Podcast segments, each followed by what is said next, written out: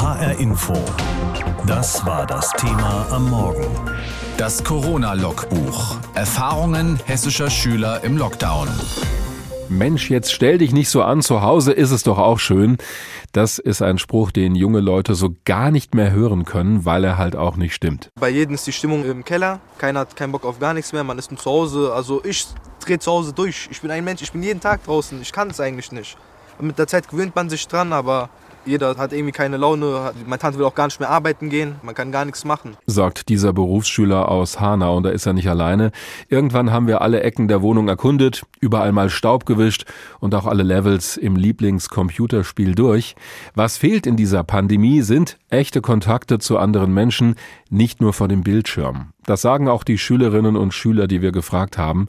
Die fühlen sich erschöpft, gestresst und einsam. Und sie haben den Eindruck, dass im Grunde es niemanden interessiert, dass sie also gar nicht gefragt werden. Das kam raus bei unserer Recherche ganz deutlich. Petra Boberg, die in unserem Team zuständig ist für Bildungsthemen, hat deswegen schon im Oktober die jungen Leute in ganz Hessen gebeten, ihr genau das zu erzählen, wie es ihnen denn geht, und zwar in einem persönlichen Videotagebuch. Rausgekommen ist unter anderem eine Dokumentation in sieben Teilen, ab sofort zu finden in der ARD Mediathek. Darüber habe ich mit Petra gesprochen. Wie kam es denn genau zu diesem Projekt? Ich bin ja viel in Gesprächen mit Schülern und Schülerinnen und die haben mir auch schon im September im letzten Jahr ganz offen erzählt, dass sie das offen gesagt auch richtig blöd finden, dass sie in diesem gesamten Corona-Schulmanagement überhaupt nicht einbezogen und auch nicht gefragt werden und dass sie geschoben werden wie Schachfiguren. Also so empfinden sie das zumindest. Erst kam ja der Lockdown, dann das Chaos im Homeschooling, dann kam wieder Schule, dann Schule mit Masken und Abstand, dann der Hybridunterricht, der Lockdown und jetzt wieder teilweise Schule. Und das alles ohne die Schüler auch einfach mal zu fragen, was macht das mit euch, wie geht's euch damit? Und das haben wir dann einfach gemacht. Ihr habt zum einen ja eine Umfrage gemacht, die ist zwar nicht repräsentativ, aber zeigt schon ziemlich deutlich, welche Trends da gerade vorhanden sind in der Gesellschaft bei den jüngeren Leuten. Und dann gibt es eben dieses Videotagebuch. Wie seid ihr da vorgegangen? Wir haben einen Aufruf gestartet über den Landesschulsprecher und der hat dann sozusagen unsere Idee in seine Netzwerke an die Schülerinnen und Schüler in ganz Hessen verteilt. Denn uns war es enorm wichtig, an die Schüler direkt heranzutreten und erst im zweiten Schritt dann die Schulleitungen zu fragen. Denn wir Journalisten sind ja auch manchmal ein bisschen anstrengend und ja, und deswegen war es uns, war es uns sehr wichtig, dass die Schüler Lust auf das Projekt haben und das nicht wie eine extra Hausaufgabe betrachten. Und unsere Idee war ja, einen Blick zu werfen durch das Schlüsselloch Schule und zwar mit einem Medium, das den Schülern vertraut ist, nämlich mit dem Handy. Mhm. Und wir haben sie einfach gebeten, erzählt uns im Selfie-Modus, was bewegt euch, was bedrückt euch, was macht euch glücklich, wovor habt ihr Angst? Und dadurch sind wir den Schülern auch wahnsinnig nahe gekommen. Wie war da der Rücklauf bei der Aktion? Der Rücklauf, der war enorm und es hat uns ehrlich gesagt auch wirklich überrascht. Es hat uns natürlich auch gefreut, dass das Interesse so groß war. Und viele Schüler haben sich auch bei uns bedankt, dass sie auch endlich mal gefragt werden. Und im zweiten Schritt mussten wir dann natürlich Schule und Schulleitung überzeugen. Aber auch da war der Rücklauf sehr, sehr gut. Es war ein bisschen schwieriger, aber auch das ist dann gelungen. Vieles, was wir so in der Umfrage sehen, das sind, glaube ich, Dinge, die viele von uns auch so im Alltag erleben. Also, dass viele Schülerinnen und Schüler sagen, der Leistungsdruck nimmt zu oder sie sind gestresst. Welches Ergebnis hat dich denn im Rahmen dieses Tagebuchs am meisten berührt? Das deckt sich eigentlich. Also am meisten berührt hat mich auch zunächst einmal die Offenheit ähm, mhm. der Schüler und Schülerinnen und wie ehrlich und vor allen Dingen auch authentisch sie mit uns geredet haben. Es ist ja auch für viele ein schwieriges Alter in der Pubertät, also sich da auch zu öffnen einer fremden Person gegenüber. Und das hat ja auch viel mit Vertrauen zu tun. Und wenn man dann äh, von den Protagonisten hört, dass sich alles so leer anfühlt, dass sie einsam sind, dass sie das, was sie mit den Freunden sonst besprechen können, jetzt für sich alleine lösen und auch beantworten müssen, aber dass es sie auch wahnsinnig ärgert, wenn ständig darüber gesprochen wird, dass sie die Verlierergeneration sind. Hm. und dass sie natürlich schon Angst davor haben, ob sie zum Beispiel ihren Traumberuf verwirklichen können, das war schon wahnsinnig bedrückend und wir haben sie ja auch über einen langen Zeitraum begleitet. Und dann auch zu sehen, wie doch auch emotional oder auch ähm, sagen wir mal, von der Persönlichkeit her sehr äh, gut strukturierte Schüler und Schülerinnen auf einmal vor dir stehen und sagen, ich kann nicht mehr, äh, das war schon hart. Was hast du vielleicht so nicht erwartet, was da rauskam? vor allen Dingen diese Offenheit. Aber was mich auch überrascht hat, war sozusagen dann auch ein Stück weit die Erwartungshaltung an uns. Also, dass Vertrauen haben sie uns gegeben, aber sie erwarten jetzt eben auch von unserer Recherche, dass jetzt ihre Meinung, ihre Stimmen endlich auch gehört werden. Und das hat uns dann, also dieses politische auch, in dem, was die Schüler und Schülerinnen uns erzählt haben, das hat uns am Ende beeindruckt. Also das haben wir so nicht erwartet. Du hast es gerade angesprochen, das Ganze soll ja nicht irgendwo im Nirvana verschwinden, im Gegenteil. Was kannst du denn dem hessischen Kultusminister mit auf den Weg geben? Hinschauen und reden nicht über, sondern mit den Schülerinnen und Schülern, denn die wissen am besten, was sie brauchen und was ihnen gut tut. Und noch ganz wichtig, kein Rumgeeier, sondern endlich detaillierte und klare Vorgaben an die Schulen. Corona nervt nach wie vor. Und nicht nur das, es nimmt gerade den jungen Menschen ein ganzes Stück ihres Lebens weg. Es fehlt einfach halt diese Nähe zu den äh, Freunden, wie man die halt früher kannte und hatte. Und jetzt ist es halt alles so ein bisschen sage ich mal, getrennt und man kann es halt einfach nicht mehr. So sagt das diese Schülerin aus Wiesbaden und so erleben das die meisten im Moment. Dabei klingt ja alles erstmal so schick Homeschooling, digitales Lernen, Videochat. Übersetzt heißt das aber häufig nur Leistungsdruck, Überforderung und Einsamkeit. Die Nebenwirkungen der Corona-Pandemie belasten die Schülerinnen und Schüler massiv in Hessen. Das haben wir vom Hessischen Rundfunk untersucht in einer Umfrage.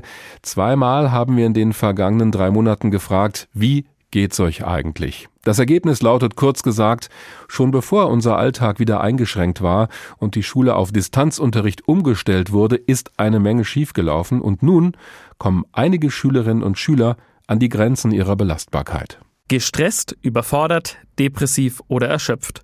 So negativ beantworten 77 Prozent der hessischen Schülerinnen und Schüler die Frage, wie geht es euch in einem Wort? Sie berichten vom Frust über die vielen Arbeitsaufträge im Homeschooling, viel mehr als im normalen Unterricht.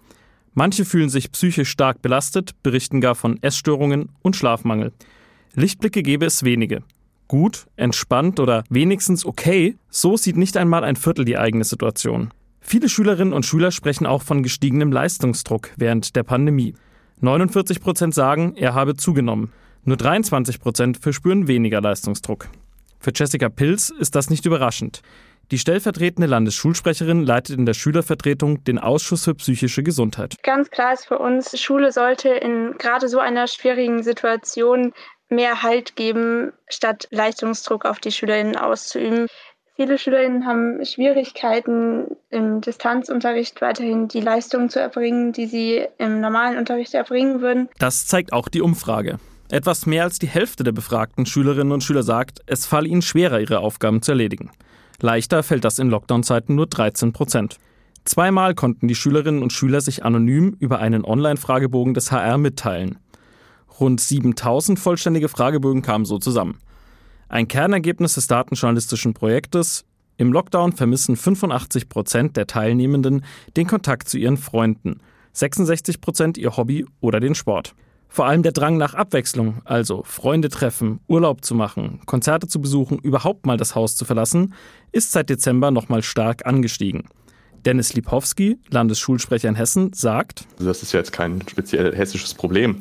Es ist gerade in unserem Alter nicht gut, wenn Schule, Leistung, ich sag mal, gewissermaßen ja auch dann doch Job und Privatleben vermischt werden. Das muss in dem Rahmen ganz klar getrennt werden. Laut Umfrage möchte nur noch ein Viertel der Schülerinnen und Schüler zu Hause unterrichtet werden. 75 Prozent wünschen sich dagegen Unterricht in der Schule oder zumindest im Wechselmodell.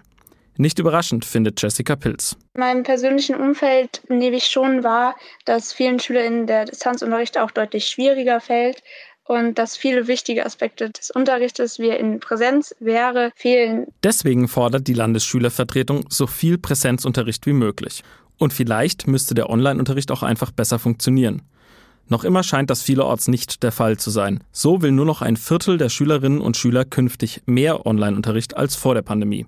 Offenbar, weil der Unterricht derzeit oft mäßig ist. Gerade einmal mit einer 4 Plus im Durchschnitt bewerten die Schülerinnen und Schüler die derzeitige Schulform. Und der Online-Unterricht an sich bekommt auch nur eine 3. Kritisiert wird vor allem schlechtes Internet und die Medienkompetenz der Pädagogen. Man kann Unterricht aus der Schule nicht einfach in eine Videokonferenz hineintragen. Das ist etwas anderes. Lehrkräfte haben das nicht gelernt, so zu unterrichten. Und deshalb fehlen da auch einfach die Kompetenzen. Sagt Landesschulsprecher Dennis Lipowski und fordert vom Hessischen Kultusministerium eine bessere Weiterbildung und einen Methodenkoffer für Online-Unterricht für die Lehrerinnen und Lehrer. Unser Datenjournalist Frederik von Castell über die Umfragen des Hessischen Rundfunks zur Gefühlslage der Schülerinnen und Schüler in Hessen.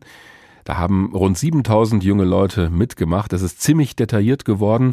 Nochmal kurz zusammengefasst. 85 Prozent vermissen den Kontakt zu ihren Freunden und weit mehr als 60 Prozent vermissen ihr Hobby oder den Sport. Das hat sich seit Dezember alles auch nochmal verstärkt. Da vermissen es viele sogar überhaupt mal wieder das Haus zu verlassen.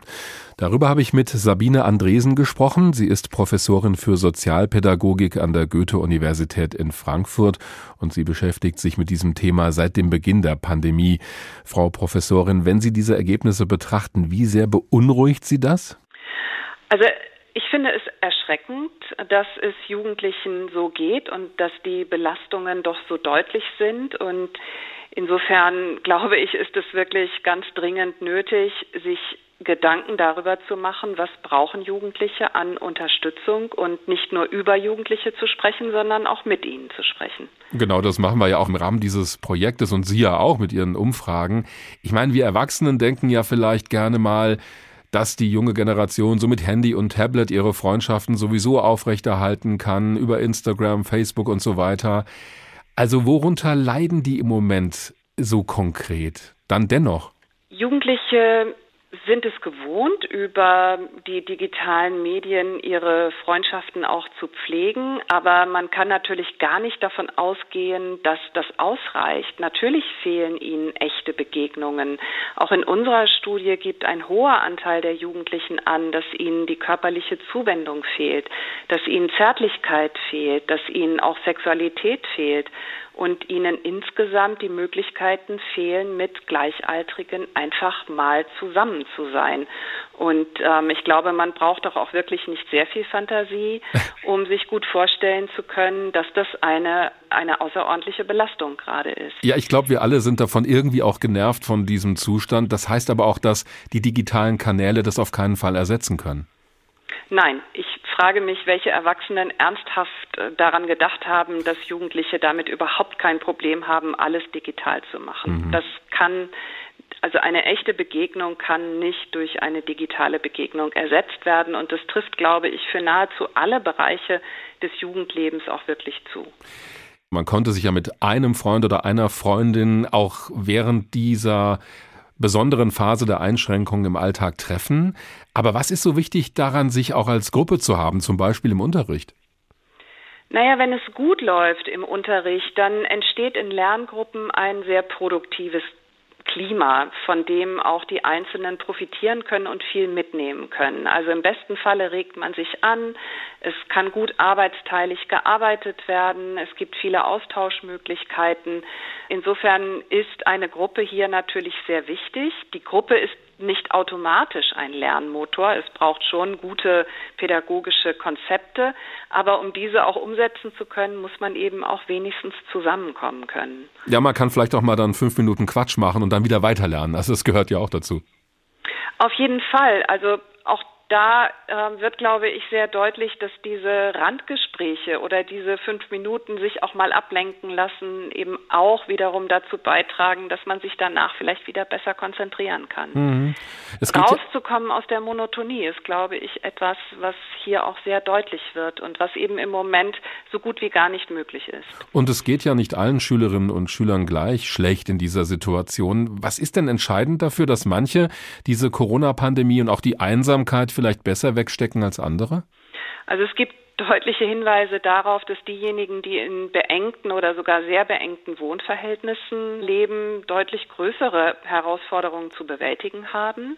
Das ist auch in unserer Befragung ein wichtiger Indikator. Also hat eine Jugendliche einen ruhigen Platz zum Lernen, zum Arbeiten, aber gibt es auch ganz persönliche Rückzugsmöglichkeiten. Das ist eines. Dann ist ja gerade in Ihrer Studie sehr deutlich herausgekommen, dass doch ein hoher Anteil der Jugendlichen den Leistungsdruck als sehr verschärft empfindet und auch den Eindruck hat, dass der Leistungsdruck sich ins neue Jahr hinein noch erhöht hat. Und mhm. auch das trägt ja offensichtlich dazu bei, dass es Jugendlichen schwerfällt, jetzt diese Situation, die jetzt auch schon so lange anhält, gut zu bewältigen.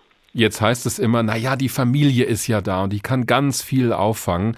Aber inwiefern geht das überhaupt? Also, die kann ja nicht fehlende Freunde ersetzen. Nein, Eltern können fehlende Freunde nicht ersetzen und äh, natürlich spielen Eltern und andere Angehörige eine wichtige Rolle im positiven wie im negativen. Da müssen wir uns ja nichts vormachen. Aber unser Leben ist eben nicht darauf ausgerichtet, dass alles in der Familie stattfindet. Und Jugendliche brauchen, auch wenn sie Rat, Trost, Hilfestellung brauchen, viele knüpfen an an äh, die Mutter oder an den Vater oder andere Verwandte, wenn die Beziehung vorher auch gut war. Aber es braucht darüber hinaus einfach auch Angebote. Und ich glaube zum Beispiel, dass die Schulsozialarbeit hier auch eine ganz wichtige Rolle spielen könnte. Diese Studie, die Umfrage und auch das, was wir hier beim Hessischen Rundfunk noch gemacht haben, das alles ist ja so ein Schlaglicht auf die Situation.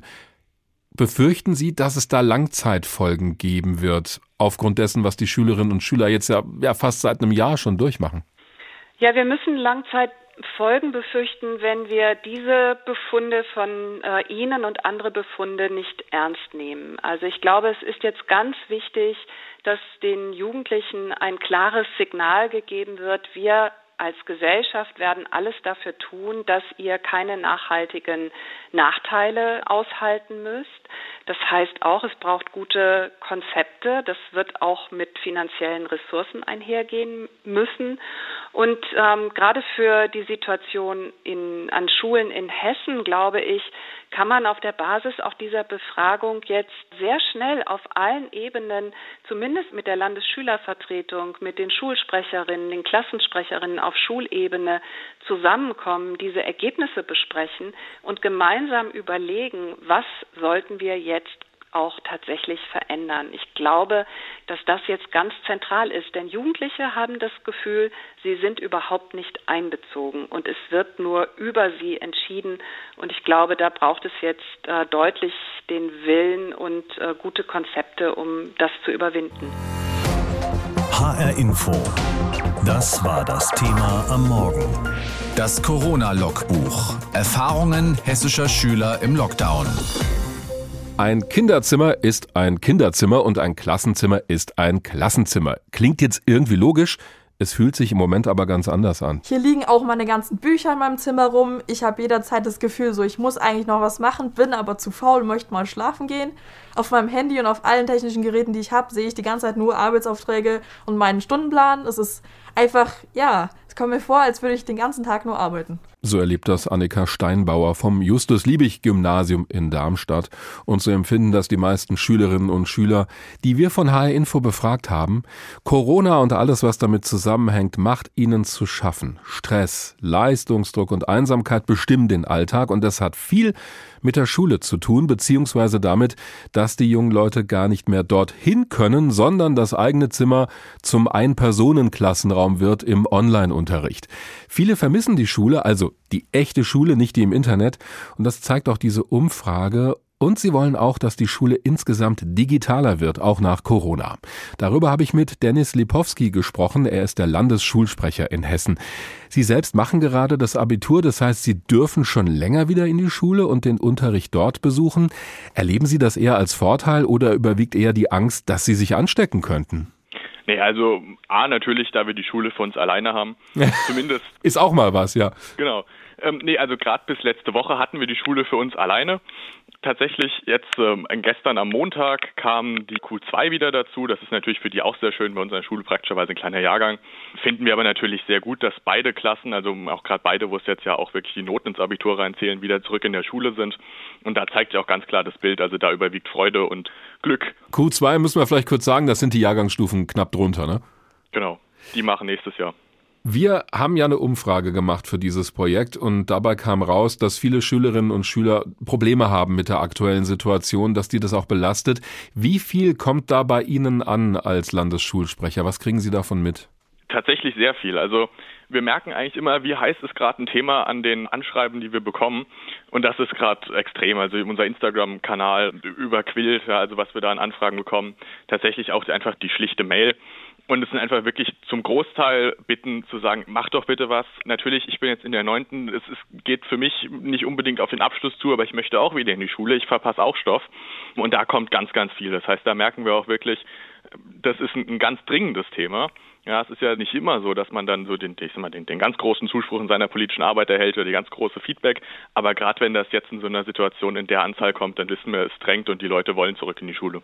Und kommen diese Rückmeldungen von selbst? Weil ich könnte mir vorstellen, früher mussten sie vielleicht eher mal das ein bisschen anschieben nach dem Motto, ja, jetzt sag doch mal was. Also es ist tatsächlich, wir, wir kriegen wirklich die Anschreiben in Massen, wo auch Leute sagen, wir haben es doch schon überall probiert, wir haben ähm, geguckt, wer ist denn hier verantwortlich, wir haben den geschrieben, da kam nichts, wir haben unserem Schulamt geschrieben, wir haben unserem Direktor geschrieben, der hat aber auch gesagt, was soll ich denn machen? Und dass sich wirklich die Leute an jeden wenden und an jeden klammern, wo sie sich irgendwie erhoffen, jetzt mal einen Benefit von zu haben. Und daher wirklich merkt man, es drängt. Und da kommen die Anschreiben tatsächlich auch an uns selbst, was man ja auch über die Umfrage gesehen hat, die wir mhm. bei uns auch ganz groß promotet haben und mehrere tausend Leute erreicht haben. Das ist tatsächlich auch gerade überhaupt nicht selbstverständlich. Da sieht man wieder, das Thema ist wichtig. Ja, eine Riesenresonanz, das haben wir auch gesehen. Was ist denn da jetzt schlimmer für die jungen Leute in ihrer Wahrnehmung? Ist das dieser ganze Stress durch den Online-Unterricht, dieses sogenannte Homeschooling oder schlicht die Tatsache, dass die ihre Freunde und Freundinnen nicht mehr treffen können in der Schule? Es sind, also es sind definitiv ganz, ganz viele Faktoren. Hm. Wir sagen immer, äh, Schulen zu Hause funktioniert unter guten Umständen, die es definitiv nicht überall gibt. Das darf man nicht verkennen, auch wenn es gerne anders dargestellt wird. Also der, der Großteil funktioniert halt immer noch nicht richtig. Aber ganz, ganz wichtig ist ja auch gerade in dem Alter wirklich Persönlichkeitsbildung, Charakterbildung, Freunde finden, soziale Interaktion zu Gleichaltrigen und nicht eben nur zu den Eltern oder zu den Geschwistern, die einem irgendwann einfach nerven. Ja. ja das steht ja völlig außer Frage. Und es ist halt gerade auch wirklich die Phase, in der, naja, wir uns entwickeln. Also erwachsene Leute, die können sich vielleicht ins Homeoffice schicken. Natürlich empfinden die auch Stress, aber die stecken ja in einer ganz anderen Phase ihres Lebens. Bei uns geht es wirklich darum, sich für die Zukunft auszurichten. Und da jetzt so einen Einschnitt zu haben, das ist fatal. Ich kann Ihnen auch aus eigener Erfahrung berichten, so von der anderen Warte, Eltern, also Mama oder Papa, sind halt einfach keine Lehrerin oder Lehrer. Das ist so. Sie haben ja auch als Vertreter der Schülerinnen und Schüler in Hessen Kontakt zur Politik. Wird Ihnen dazugehört? Ja, ich sag mal, das ist ein, ein durchwachsenes Bild. Also es ist jetzt so tatsächlich, man bemüht sich um mehr Kontakt als früher. Hm. Das ist natürlich schon mal schön, ne? das klingt aber auch natürlich nach außen schön. Also die Form, in der das ähm, stattfindet, ist, dass wir tatsächlich jetzt bald auch wieder mit dem Minister persönlichen Gespräch haben. Das ist aber eigentlich eher sehr selten. Der Staatssekretär hat uns gelegentlich nach Beschlüssen angerufen, uns informiert, aber halt da auch nur im Nachhinein. Und es gibt eine Konzeptgruppe des Kultusministeriums. Da haben wir aber mittlerweile das Gefühl, dass man, naja, vielleicht die Diskussion dann da eher in, ich sag mal, die Bearbeitung von eigenen Vorgaben legt, als wirklich in das offene Erarbeiten von Konzepten. Hm. Deswegen fordern wir eigentlich auch schon seit Anfang an den runden Tisch, dass man es zusammensetzt und da halt eben auch genau diese Meinung, diese Erfahrung der Gruppe, um die es ja auch geht. Also Schule ist keine Jobbeschaffungsmaßnahme, Schule ist für Kinder da und genau deren Meinung dann auch anzuhören, wäre uns natürlich wichtig. Da sagen wir, geht natürlich noch deutlich mehr. Also das ähm, sind, naja, gut gemeint, vielleicht auch nur Schönheitsmaßnahmen, wir wissen es nicht, aber mehr ist auf alle Fälle drin. Heute Abend haben Sie auch eine Verabredung mit Hessens Kultusminister Alexander Lorz in einer Gesprächsrunde im HR Fernsehen. Was wollen Sie ihn da fragen oder ihm vielleicht mitgeben? Da gibt es ganz viele Punkte. Einer der Punkte ist natürlich, den haben wir jetzt auch schon öfter kommuniziert, sind damit immer aus mir unerschließlichen Gründen auf Ablehnung gestoßen. Es zielt eben auch wieder auf diesen Aspekt psychische Gesundheit an. Also dass wir sagen, natürlich, man muss jetzt gucken, es ist ja auch eine politische Entscheidung, inwieweit möchte man im Lockdown gehen. Ganz klar ist aber wirklich dieses komplett zu Hause lassen, wie es jetzt praktiziert wird, das funktioniert einfach nicht gut. Also ich meine, Schule hat ja auch die Verantwortung danach zu gucken, wie geht es denn den Leuten, wie läuft es zu Hause. Und da sagen wir, durch einen Präsenztag, von mir aus einen halben Präsenztag, könnte man die gröbsten Fälle wirklich erkennen hm. und könnte da auch viel vermeiden. Deswegen ist das, was wir schon lange fordern, dass man sagt, okay, alle auch wenn sie normalerweise im Homeschooling sind, gehen eben für einen halben Tag in die Schule, damit einfach nur die Lehrer gucken können, wie geht's denen denn überhaupt? Und das ist was mit einem halben Tag, da ist die Schule nicht überfüllt, da können Sie den Abstand einhalten, das können Sie durchstaffeln, das ist überhaupt kein Problem. Trotzdem sagt man uns immer wieder, nee, das geht aus den und den, beziehungsweise Gründe gibt es meistens nicht. Meistens wird einfach nur Nein gesagt. Und das ist ein Punkt, wo wir sagen, das geht nicht, das ist nicht in Ordnung. Schule hat eben viel mehr als den Bildungsauftrag und kann in diesem Maße dem auch noch gerecht werden. Das heißt, wir können das auch erwarten. Und darauf werde ich ihn definitiv ansprechen. Sagt Dennis Lipowski, der Landesschulsprecher in Hessen. Bei all dem taucht ein Stichwort immer wieder auf, das Homeschooling. Auch so ein Kunstwort und ein Widerspruch in sich, denn das Zuhause ist eben keine Schule. Aber es ist eben auch nicht alles schlecht. Das haben wir gesehen bei der Recherche. Wie das funktionieren kann, dieser Unterricht auf Distanz, das zeigt eine Schule aus Marburg. So klingt Schule in Corona-Zeiten für die 13-jährige Schülerin Anna Meyer. Yes. Can you help me in English? Die Schülerin mit der Hornbrille und den glatten braunen Haaren sitzt zu Hause vor ihrem iPad und stellt ihrer Lehrerin virtuell Fragen. Anna geht auf die integrierte Gesamtschule im Marburger Stadtteil Richtsberg. Die Schule hat weit vor Corona ein spezielles digitales Lernkonzept für die Jahrgänge 5 und 6 ausgearbeitet. Lehrerinnen und Lehrer sind für Fragen zwar vor Ort, es gibt aber keinen Stundenplan. Alle Schüler arbeiten selbstständig über eine Lernplattform mit dem iPad. Und deshalb ändert sich für sie auch nicht viel durch das Homeschooling. Sie arbeiten einfach so wie vorher, nur eben zu Hause. Annas Mutter Sandra Meyer macht sich keine Sorgen, dass ihre Tochter in der Schule nicht mitkommt. Ganz im Gegenteil. Sie ist sogar tatsächlich gerne im Homeschooling, muss man sagen. Also sie macht es total gerne und sie ist total fleißig und ähm, sie würde sich wünschen, dass man sogar mehr ins Homeschooling auch gehen dürfte. Ohne iPad läuft an der Richtsberg Gesamtschule nichts. Die Tafeln sind in den meisten Klassenräumen abmontiert, Ergebnisse werden mit einem Beamer an die Wand geworfen, Arbeitsblätter bearbeiten die Schüler auf dem Tablet. Der 16-jährige Joel Alushi findet das sehr praktisch. Alles, was wir brauchen, haben wir halt auf einem Gerät. Wir haben einfach auf Knopfdruck sofort, wie wir es möchten, einfach alles. Wenn wir halt beispielsweise jetzt einen Ausfall haben, weil unser Lehrer nicht da ist, kann uns einfach alles draufschicken. Und das ist halt eigentlich ein Vorteil, weil wenn du überlegst, damals fiel auch sehr viel aus, einfach wenn der Lehrer nicht da war. Und jetzt kannst du einfach den Schülern die Aufgaben geben und die machen die dann einfach und man kann es kontrollieren. Für René Norwig aus der Schulleitung ist das digitale Arbeiten die Zukunft von Schule. Die Frage ist, wann starten wir zukunftsfähig zu werden? Wollen wir warten, bis die Gesellschaft soweit ist, bis die Politik soweit ist? Oder ist es eigentlich ein Verbrechen für die Kinder, wenn wir jetzt nicht starten, die auf das Leben von morgen vorzubereiten? Die iPads müssen sich die Schülerinnen und Schüler der Richtsberg Gesamtschule allerdings selbst kaufen. Wer es nicht bezahlen kann, bekommt aber finanzielle Unterstützung. Das spezielle Lernkonzept der Jahrgänge 5 und 6 soll in den kommenden Jahren bis Klasse 10 ausgeweitet werden. Dann sollen alle Schülerinnen und Schüler ohne Stundenplan arbeiten und selbstständig an ihren iPads lernen.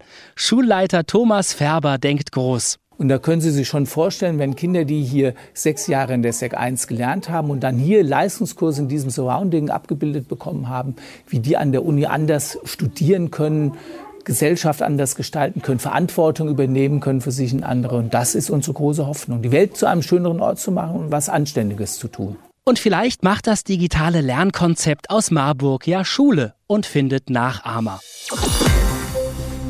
Schülerinnen und Schüler beklagen seit Monaten, dass sie in der Pandemie zu wenig gehört werden, ihre Sorgen, Herausforderungen und Zukunftsängste keine Rolle spielen bei all den Entscheidungen, die in Berlin oder Wiesbaden getroffen werden. H-Info-Redakteurin Petra Boberg hat im Oktober Schülerinnen und Schüler aus ganz Hessen gebeten, ihr genau das zu erzählen, und zwar in einem ganz persönlichen Videotagebuch.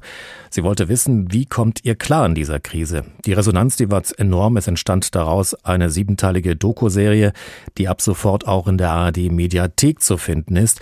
Darin erzählen unter anderem Berufsschüler und Berufsschülerinnen und auch Abiturienten ganz offen, persönlich und sehr emotional, wie es ihnen ergeht in der Corona-Krise im Homeschooling. Auf der einen Seite, wir müssen da auf jeden Fall alle durch, aber ich finde so die Jugendzeit, die Teenagerzeit ist so, wo man, ich glaube, das meiste mitnimmt auf den späteren Weg.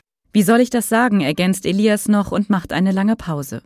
Der 17-Jährige ist groß, blond, schlaksig, immer in Jeans und mit Mütze unterwegs. Er ist Berufsfachschüler auf der Ludwig-Geißler-Schule in Hanau. Corona sei schwierig, sagt er, vor allem mit Blick auf das Homeschooling.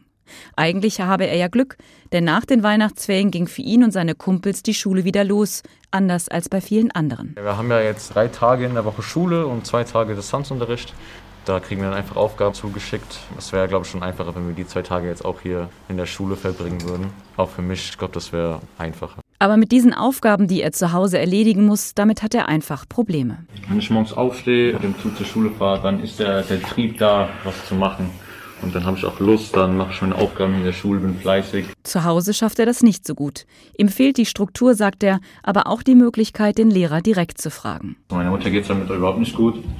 Die macht sich auch Sorgen und die will ja auch, dass ich später was im Leben erreiche. Jetzt hat Corona da halt dazu beigetragen, dass ich halt fauler werde. Das fühlt sich alles einfach irgendwie so leblos an auch. Und so kämpft Elias zu Hause oft damit, sich zum Lernen aufzuraffen. Und so wie ihm geht es vielen seiner Kumpels. Der 17-jährige Almir erzählt, viele schaffen es einfach nicht, sich zu organisieren und zu motivieren. Ihm fällt das auch schwer. Man wird faul durch Corona auf jeden Fall. Aufzustehen, morgens ist das Schlimmste. Da kann ich gar nicht aufstehen meist. Schlafe ich einfach und dann war es doch wieder. Dann gehe ich gar nicht in die Schule manchmal. Andere wie Cem sind hin und her gerissen, was die Corona-Regeln angeht.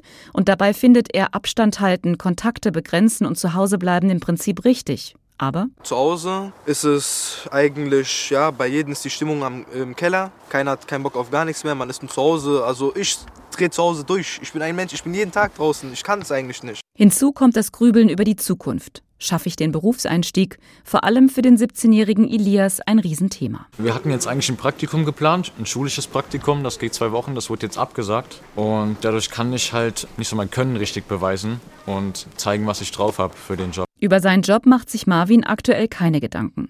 Der 17-jährige Frankfurter denkt vielmehr darüber nach, wie er sein Abi schafft. Musik und Bio sind seine Leistungsfächer und er sagt, er kommt ganz gut klar, eigentlich. Es ist einfach das Ding, dass wir im Frühjahr damals im Lockdown total hinterhergehängt haben und dann dadurch hat sich einfach alles nach hinten verschoben, weswegen auch das Abi jetzt ein bisschen später ist. Marvin schreibt seine erste Klausur im April. Bis dahin muss er jetzt ordentlich ranklotzen, sagt er. Den Lockdown vor einem Jahr beschreibt er als Start in das eigenständige Arbeiten. Das habe ihm irgendwie geholfen. Ich will nicht sagen, dass Corona gelegen kam, aber vielleicht kam es doch ganz gut, so weil jetzt die ganze Lernphase begonnen hat. Und man fokussiert sich einfach ein bisschen mehr auf sich selbst, man wird nicht mehr so viel abgelenkt. Und dennoch macht auch ihm der Lockdown zu schaffen. Er kann zwar in die Schule, aber das ganze Soziale, das Ausgehen, Musik machen und Freunde treffen, das vermisst er und er fühlt sich einsam. Es dreht sich so irgendwie nur noch um die Schule. Vielleicht hat man da mehr Zeit, vielleicht auch nicht, aber da wird dann so ein Stück Persönlichkeit einfach so entrissen. HR Info. Das Thema. Wer es hört, hat mehr zu sagen.